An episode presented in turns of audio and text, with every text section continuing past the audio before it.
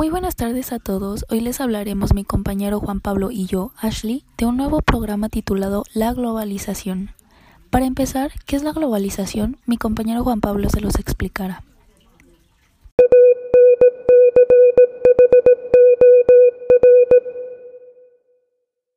Buenas tardes Ashley y público en general. Como les decía mi compañera, les explicaré cuál es el concepto de globalización, o a veces denominado mundialización.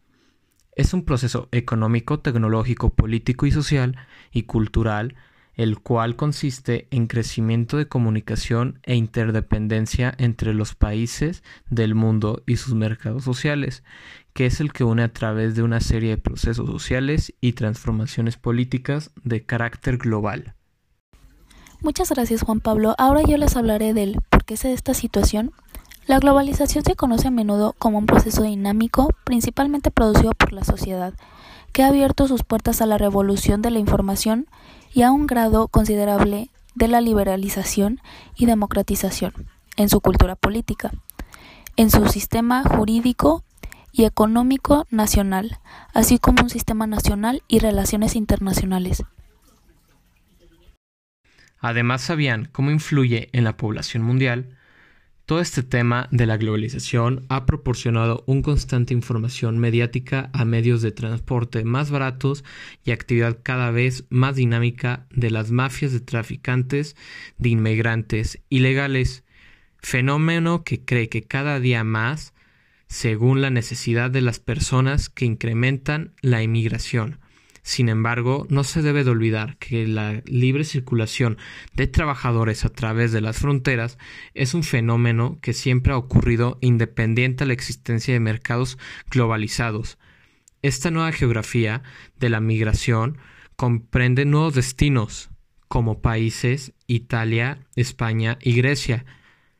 Largo del tiempo, exportadores de mano de obra se han convertido en el área receptora y algunos de los países más prósperos en Europa Central, donde se ha originado significativamente estas migraciones, se han convertido ahora en nuevas áreas receptoras. Polonia, República Checa y Hungría.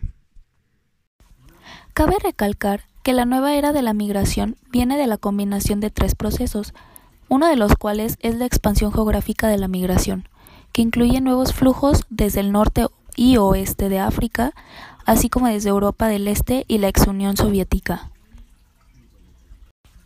Además, ¿saben acaso cómo influye la calidad de la alimentación de la población mundial? Pues la mayor diversidad alimentaria, desestacionalización y deslocalización de los alimentos, capacidad de producir la cantidad necesaria de alimentos para toda la población mundial. Las ventajas mencionadas anteriormente también están presentes, pero dependen del poder adquisitivo. Aparte, como menciona Nover, la globalización y el libre comercio ha contribuido a la concentración de riquezas en manos de pocos ricos. Esto ha aumentado la pobreza de la mayoría de la población mundial, manteniendo patrones de comunicación y consumo insostenibles. Las personas con más poder adquisitivo tienen acceso a una amplia variedad de alimentos porque realmente existen y están disponibles para cualquiera que puedan comprarlos. Por esta razón, la posición económica y social de un individuo es la clave para comprender la naturaleza de su dieta. ¿Se han imaginado en qué consisten las visiones pesimistas y optimistas de la globalización? Bueno, la visión optimista es la que relaciona la globalización capitalista con un mundo similar a una aldea global, donde no existen desigualdades en esta aldea. Las tecnologías ayudan a que el planeta se homogenice, pero ocultan las desigualdades entre naciones y esto es lo que defiende la visión pesimista. La visión pesimista es la que propone una visión crítica, también porque el uso de los recursos naturales cada vez están afectando más. ¿Saben cómo influye la globalización en el impacto en el desarrollo humano? Bueno, se dice que mientras peristas el actual esquema de reproducción capital a escala global, la globalización tendrá a ofrecer más a un pequeño grupo de países altamente desarrollados en determinamiento de la mayoría de la población del planeta, haciendo muy difícil superar los restos del desarrollo humano.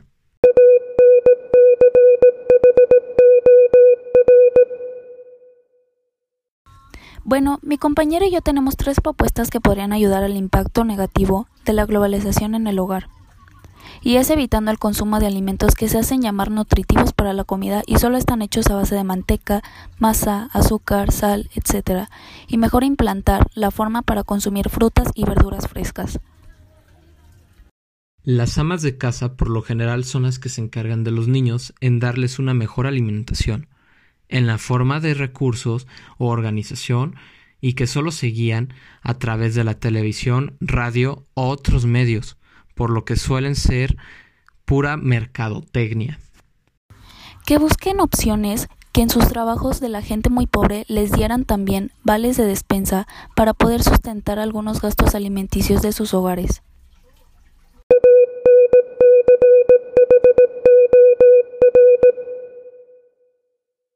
Conclusión, creemos que si las empresas desean hacer negocio con los más pobres, que lo hagan, pero para el bien de todos sus consumidores, ya que luego sus productos en la televisión, radio, periódico y todos los que anuncian hablan maravillas de ellos. Y la verdad es otra, ya que nada más están engañando a la sociedad por medio de su mercadotecnia, de que sus productos son sanos como las frutas y verduras, como prometen decirlo, porque llegan a ser pura manteca, harina, sales y altos contenidos en azúcares, que solo dañan a la sociedad. Creemos que sería bueno que implementar nuevas formas de comercio y de fabricación de sus alimentos para que llegaran a ser más sanos. Para concluir, acaban de escuchar un podcast dirigido por Ashley Torres y su servidor Juan Pablo Villaseñor. Hasta la próxima.